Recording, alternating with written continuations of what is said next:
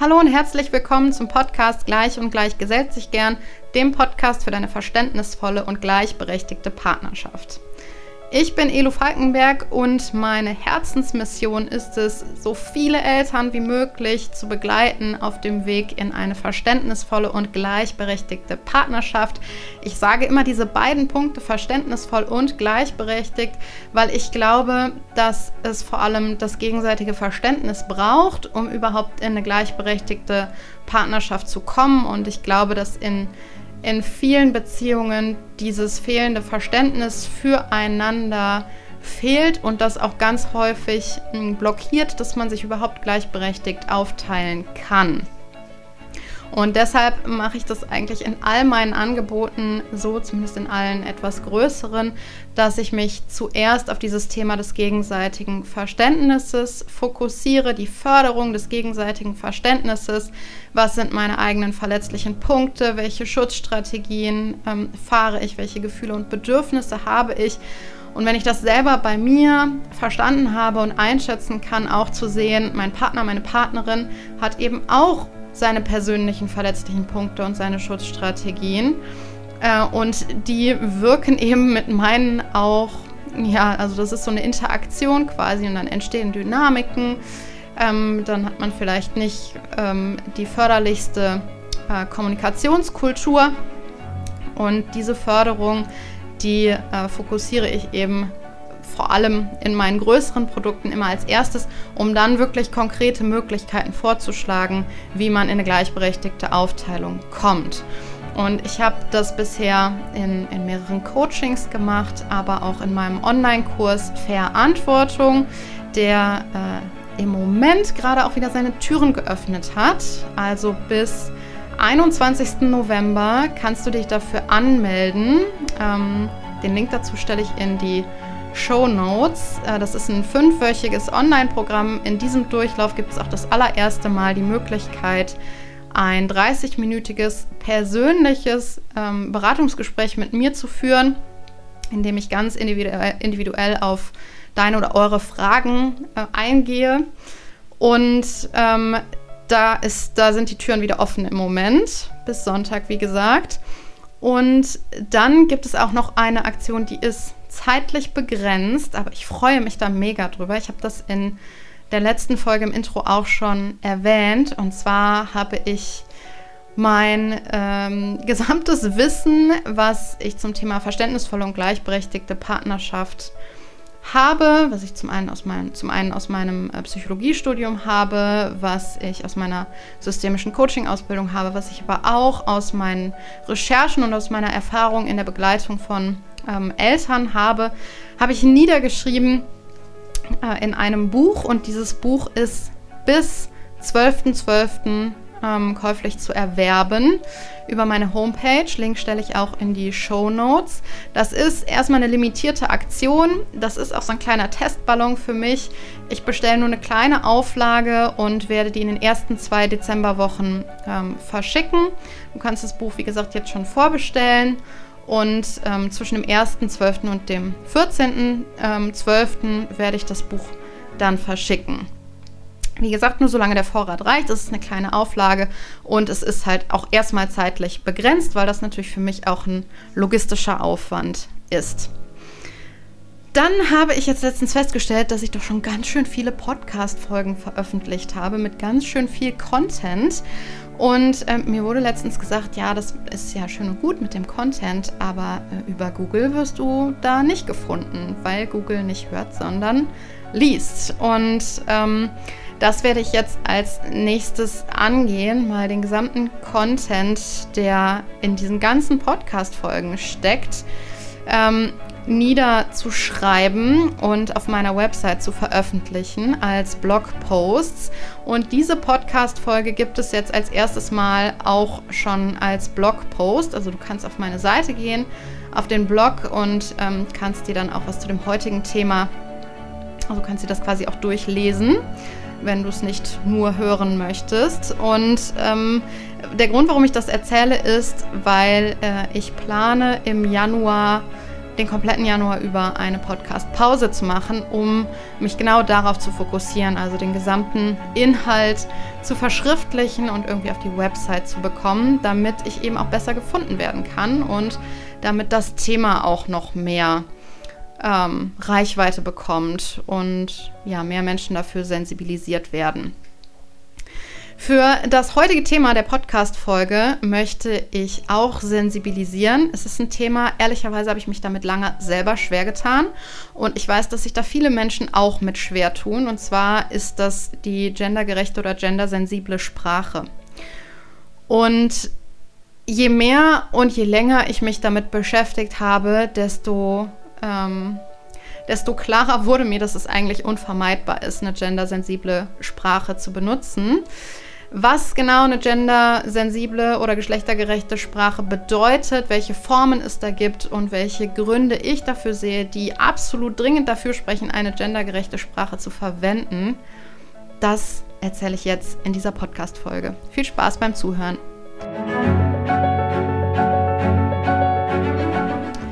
Freue mich schon so lange darauf, diese Folge heute aufzunehmen, denn das ist ein Thema, was mich schon lange beschäftigt, beziehungsweise mit dem ich mich zunehmend beschäftige. Und zwar ist es die Frage, warum wir gendern sollten. Oder genauer gesagt, warum wir eine geschlechtergerechte oder gendersensible Sprache benutzen sollten. Da kann man natürlich als erstes mal drauf gucken, was bedeutet überhaupt geschlechtergerechte oder geschlechtersensible Frage. Wikipedia sagt dazu, dass geschlechtergerechte Sprache einen Sprachgebrauch bezeichnet, der in Bezug auf Personenbezeichnungen die Gleichbehandlung von Frauen und Männern und darüber hinaus aller Geschlechter zum Ziel hat und die Gleichstellung der Geschlechter in gesprochener und geschriebener Sprache zum Ausdruck bringen will. Die Anwendung geschlechtergerechter Sprache wird auch kurz als Gendern bezeichnet und nutzt im Wesentlichen zwei Möglichkeiten. Einerseits die Sichtbarmachung der Geschlechter durch entsprechende Bezeichnungsformen oder die Neutralisierung von Geschlechtern, also zum Beispiel Lehrkräfte oder Lehrende statt Lehrer und Lehrerinnen. Das wäre die entsprechende Bezeichnungsform, also Lehrer und Lehrerinnen wäre die entsprechende Bezeichnungsform, wo Geschlechter sichtbar gemacht werden. Das ist die Definition, die Wikipedia gibt. Es gibt verschiedene Formen und Varianten des Genderns oder der gendergerechten Sprache, auf die ich ganz kurz eingehe. Also vielleicht ist die Liste auch noch nicht mal vollständig, aber das, was sich so am häufigsten ähm, bisher ja, in der Sprache, im schriftlichen Sprachgebrauch vor allem ähm, durchgesetzt hat, ist zum einen das Gender Sternchen oder auch Asterisk genannt. Und dabei ist nochmal die Besonderheit, ähm, dass die beiden Formen quasi durch so ein Sternchen, also dieses Gender-Sternchen, getrennt werden. Also wenn man zum Beispiel das Wort LehrerInnen hat, dann steht da Lehrer, Sternchen, innen, wahrscheinlich alle schon mal irgendwie gesehen. Und dieses, also diese Form soll eben nicht nur ähm, die beiden binären Geschlechter darstellen, männlich und weiblich, sondern es symbolisiert eben auch die, die Transgeschlechtlichkeit. Dann gibt es als andere Form noch das Binnen-I. Das ist, ähm, wenn man zum Beispiel das Wort StudentInnen oder Studentinnen hat, ähm, dann wird das I, bei den Studentinnen wird das groß geschrieben, das ist das Binnen-I. Dann gibt es noch den Unterstrich, also ähm, zwischen den beiden Formen einen Unterstrich, das nennt sich auch Gender Gap. Dann gibt es seit ein paar Jahren noch den Doppelpunkt oder Gender Doppelpunkt. Den hört man zum Beispiel beim Sprechen, indem man eine kurze Pause macht. Also zum Beispiel ähm, IngenieurInnen, StudentInnen, LehrerInnen. Und diese kurze Pause nennt sich Glottisschlag. Da gehe ich auch gleich noch mal kurz drauf ein. Dann gibt es den Schrägstrich, also statt Unterstrich ähm, oder Sternchen einfach ein Schrägstrich. Und dann gibt es noch die neutrale Form. Also zum Beispiel, das habe ich eben bei diesem Wikipedia, äh, bei dieser Definition schon gesagt, Lehrkräfte oder Lehrende statt Lehrer und Lehrerinnen. Ähm, Studierende statt Studentinnen und Studenten. Das ähm, bedeutet einfach, dass man, dass man weder, also dass man kein Geschlecht wirklich eindeutig irgendwie zuordnen oder besonders betonen müsste. Das ist die neutrale Form. Beim Sprechen, ähm, habe ich jetzt gerade schon gesagt, kann ähm, diese gendergerechte Sprache eben zum einen durch die Beidnennung aufgelöst werden äh, oder herbeigeführt werden oder eben, wie ich gerade gesagt habe, durch so eine kurze Sprechpause, den Glottisschlag. Kann man auch Genderpause zu sagen. Wie gesagt, StudentInnen, SchülerInnen, ähm, MedizinerInnen, WissenschaftlerInnen. Und äh, da kommt ja ganz oft das Argument, das würde die deutsche Sprache verhunzen. Ähm, und das, ähm, ja, es würde irgendwie so klingen, als hätte man einen Sprachfehler. Habe ich zumindest schon ein paar Mal gehört. Äh, dabei kann man sagen, dass dieser Glottisschlag ein ähm, altbewährtes Mittel der äh, deutschen Sprache, ich weiß nicht, ob es in anderen Sprachen auch so ist, mit Sicherheit ähm, auf jeden Fall der deutschen Sprache ist. Also wenn man zum Beispiel zusammengesetzte Wörter hat, macht man auch eine kurze Pause dazwischen, wie zum Beispiel bei dem Wort Spiegelei. Es ist eine kurze Pause dazwischen, das nennt sich Glottisschlag. Der Glottisschlag ist dazwischen. Genauso bei dem Wort beachten. Ähm, bei dem Spiegelei finde ich es noch, ähm, noch ja, verständlicher oder noch ähm, plakativer, denn es, also es ist wichtig, dieser Glottisschlag ist wichtig, um es zum Beispiel von der Spiegelei zu unterscheiden. Es gibt die Spiegelei und es gibt das Spiegelei. Und dieser Glottisschlag ist da einfach ähm, relevant für das Verständnis. Das bedeutet, der Glottisschlag an sich, also diese, wenn er als Genderpause genutzt wird, der Glottisschlag an sich, ist keine Erfindung äh, der gendergerechten Sprache. Den Glottisschlag gibt es auch in anderen Begriffen oder in anderen Wörtern.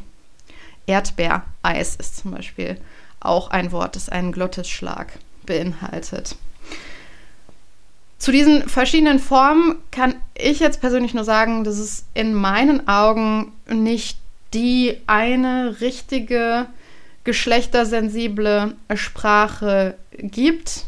Was in meinen Augen wichtig ist, ist überhaupt das Thema auf den Tisch zu bringen und überhaupt ähm, eine, eine, eine, Sensibilität für die Sprache zu entwickeln und diese, also auch eine Diversität in der Sprache auch zum Ausdruck zu bringen und sichtbar zu machen. Und natürlich haben die unterschiedlichen ähm, Genderformen Vor- und Nachteile jeweils. Ich finde es überhaupt wichtig, dass wir überhaupt äh, eine gendergerechte Sprache nutzen. Und ich gehe auch gleich nochmal ausführlich darauf ein, warum ich finde, dass wir unbedingt gendern sollten. Und vorneweg kann ich einmal sagen, ja, es ist bestimmt anstrengend, immer alle mitzudenken und auch mitzusprechen. Ich glaube allerdings, dass das wirklich wesentlich ist, um eine Veränderung herbeizuführen, um eine Veränderung Richtung mehr Gleichberechtigung beizuführen. Und in dem Buch von äh, Kybra Gümüşay habe ich zum Beispiel das Zitat gefunden von Ludwig Wittgenstein, die Grenzen meiner Sprache bedeuten die Grenzen meiner Welt. Und ich finde, das passt sehr gut auf das Thema Gendern oder gendergerechte Sprache. Wenn ich es noch nicht mal in meiner Sprache zum Ausdruck bringen kann, was für eine Diversität wir auf der Welt haben, dann existiert die auch nicht in meinem Kopf. Und deshalb finde ich das einfach sehr wichtig für die Sensibilisierung.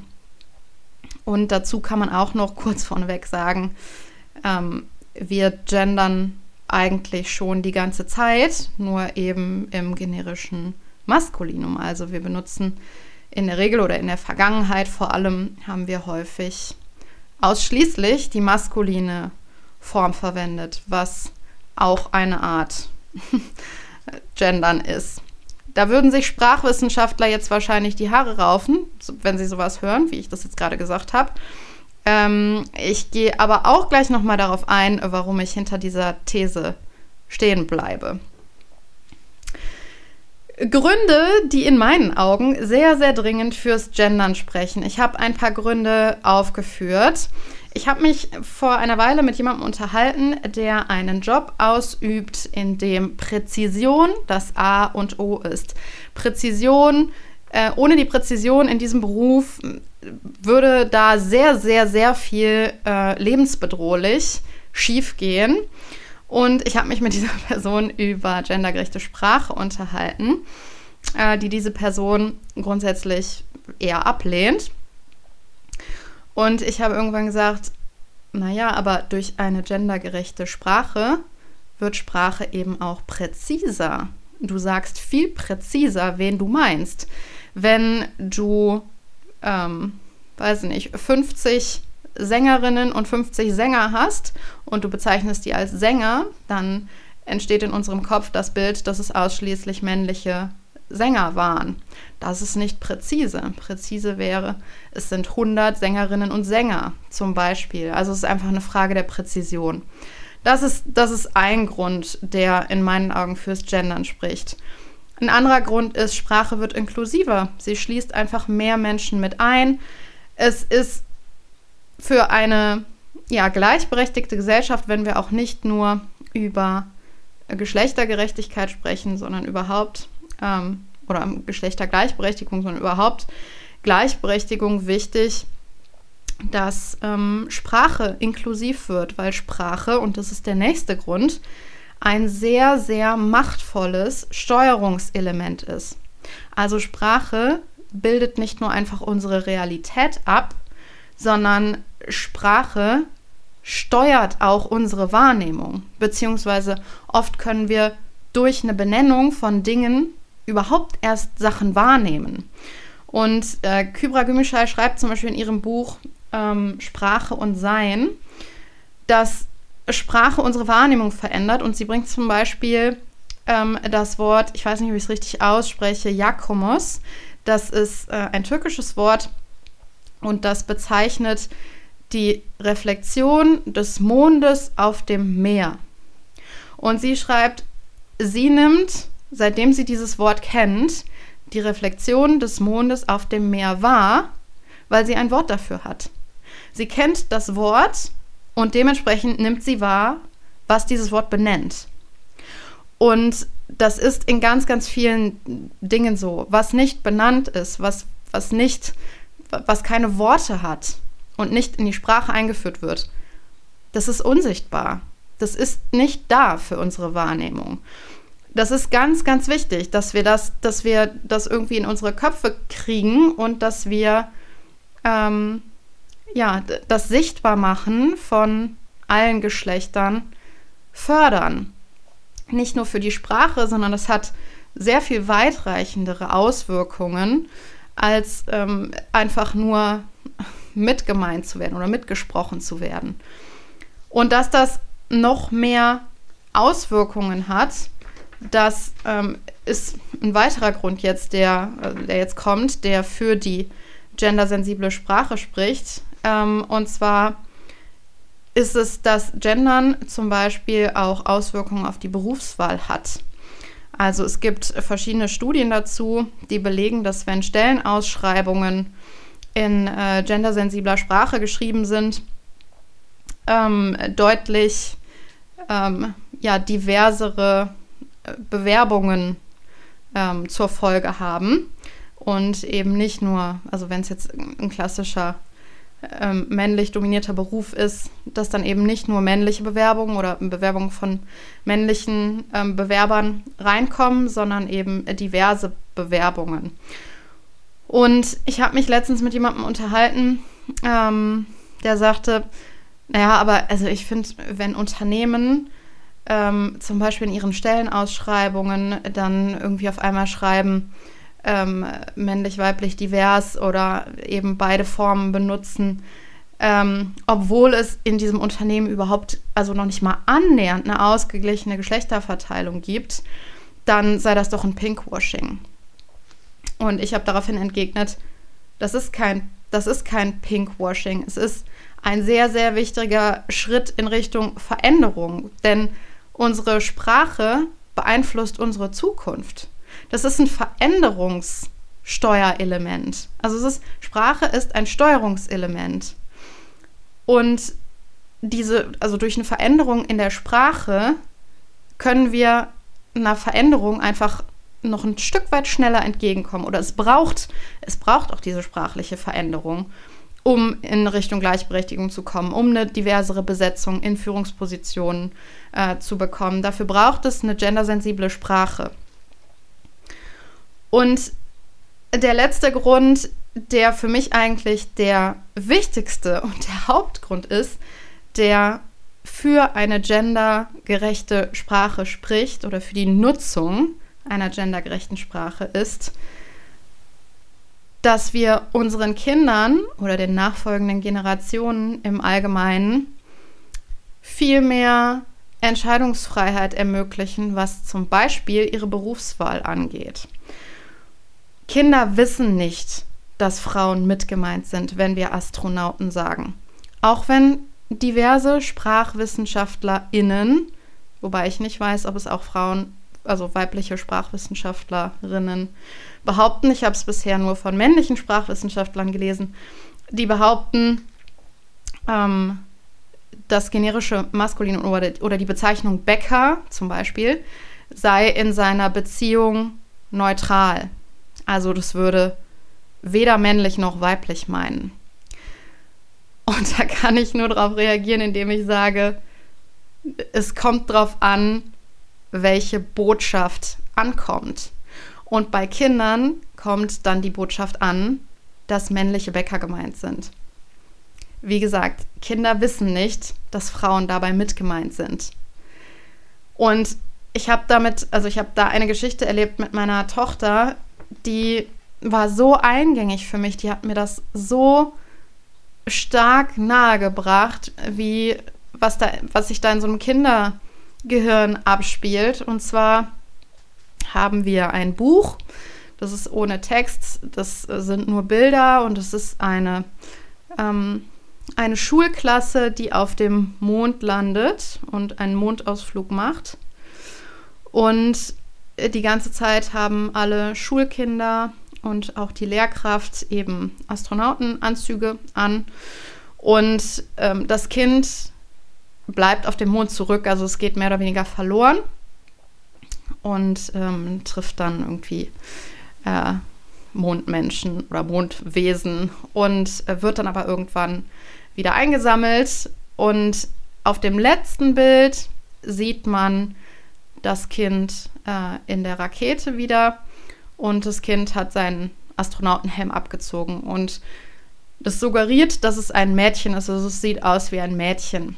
So, und ich habe dieses Buch mit meiner Tochter angeschaut und an der Stelle, an der das Astronautenkind verloren geht, also schläft zwischendurch ein, ähm, hat meine Tochter gesagt, guck mal, der schläft. Und dann habe ich gesagt, Du, ich glaube, das ist ein Mädchen. Auf der letzten Seite sieht man das ja ohne Helm. Ich glaube, das ist ein Mädchen. Und dann sagte sie, ja, aber ich bin doch auch ein Mädchen, oder? Und dann sagte ich, ja, du bist auch ein Mädchen. Und dann sagte meine Tochter, dann kann ich ja auch zum Mond fliegen. Und das hat mich so ergriffen, weil für mich in dem Moment klar wurde, sie hat bis dahin gedacht, sie kann nicht auf den Mond fliegen, weil sie ein Mädchen ist.